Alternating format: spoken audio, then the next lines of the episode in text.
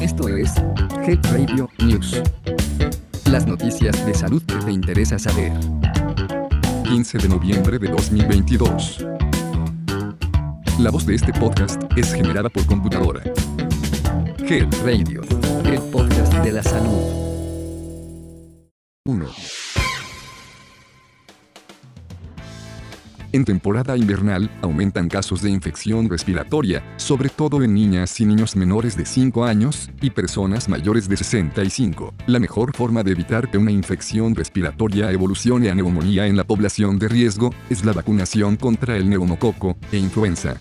Durante la temporada invernal, entre octubre y marzo, los casos de neumonía bacteriana o viral aumentan hasta 70% y esta enfermedad se ubica entre las primeras 10 causas de internamiento hospitalario.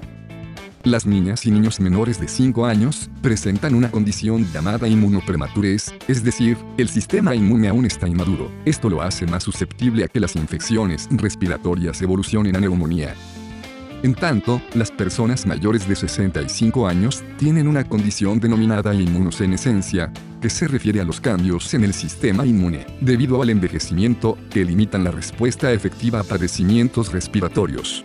Víctor Hugo Ahumada Topete, que es el jefe de la Unidad de Epidemiología Hospitalaria e Infectología del Instituto Nacional de Enfermedades Respiratorias, INER, destacó que las personas que se encuentran en estos dos grupos poblacionales deben vacunarse contra el neumococo y la influenza, padecimientos respiratorios que pueden provocar cuadros severos de neumonía.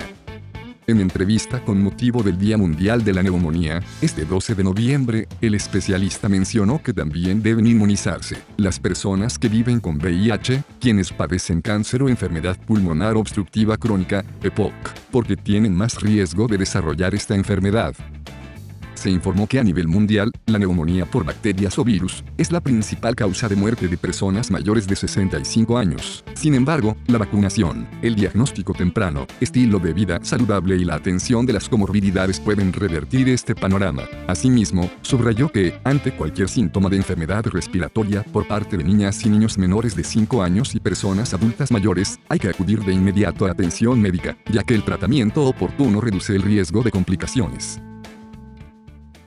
dos. El gobierno capitalino y el Instituto Mexicano del Seguro Social inauguraron un hospital general en Coajimalpa. Este es el primer hospital de la Ciudad de México que se integra al programa de federalización de los servicios de salud IMSS Bienestar, en donde se otorgará atención médica gratuita para todos. Como parte del otorgamiento del derecho a la salud, la jefa de gobierno, Claudia Sheinbaum Pardo, inauguró en coordinación con el Instituto Mexicano del Seguro Social el Hospital General Coajimalpa, en el que se otorga atención médica a derechohabientes y a personas sin seguridad social. El director general del Instituto Mexicano del Seguro Social, Zoe Robledo Aburto, destacó que con la operación del Hospital General Coajimalpa, se fortalece la atención médica en la alcaldía, a través del nuevo programa IMSS Bienestar, que va a extenderse a todo el país. Zoe Robledo, informó que se cubrirá la totalidad de la plantilla del hospital, con 641 trabajadores de la salud de diferentes ramas como enfermería, laboratorio, farmacias, mantenimiento y conservación así como médicas y médicos especialistas. Mientras que el 16 de noviembre se integrarán más especialistas residentes, entre ginecólogos, pediatras, cirujanos, gerontólogos, medicina interna, cuidados paliativos, neonatología, trauma y ortopedia, intensivistas y anestesiólogos. Además, este hospital tiene habilitada una casa de máquinas, área de lavandería, una nueva ambulancia, vehículos de traslado, consumos de bienes, y ya entró en operación el área de urgencias y de hospitalización. 3.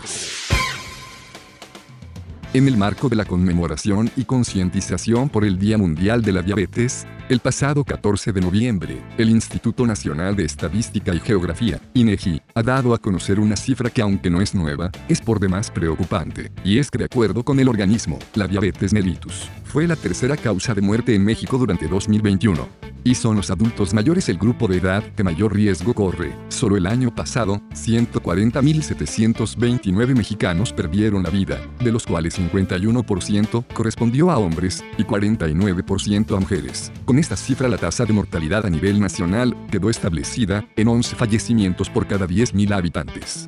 Según lo define la Organización Panamericana de la Salud, OPS, la diabetes es una enfermedad crónica que aparece cuando el páncreas no produce insulina suficiente o cuando el organismo no utiliza eficazmente la insulina que produce. La insulina es la hormona que regula la glucosa en la sangre. Con el tiempo una diabetes no controlada daña gravemente muchos órganos y sistemas del cuerpo, especialmente los nervios y los vasos sanguíneos. Además, las neuropatías que son lesiones del tejido nervioso de origen diabético, que afectan principalmente a los pies, combinadas con la reducción del flujo sanguíneo, elevan la probabilidad de sufrir úlceras e infecciones. Algunas de las medidas de prevención más comunes y recomendadas es el poder conseguir un peso corporal saludable y mantenerlo. Te invitamos a escuchar nuestro episodio de Diabetes mellitus, donde la doctora Claudia García Rivera nos habla de los pormenores de esta enfermedad.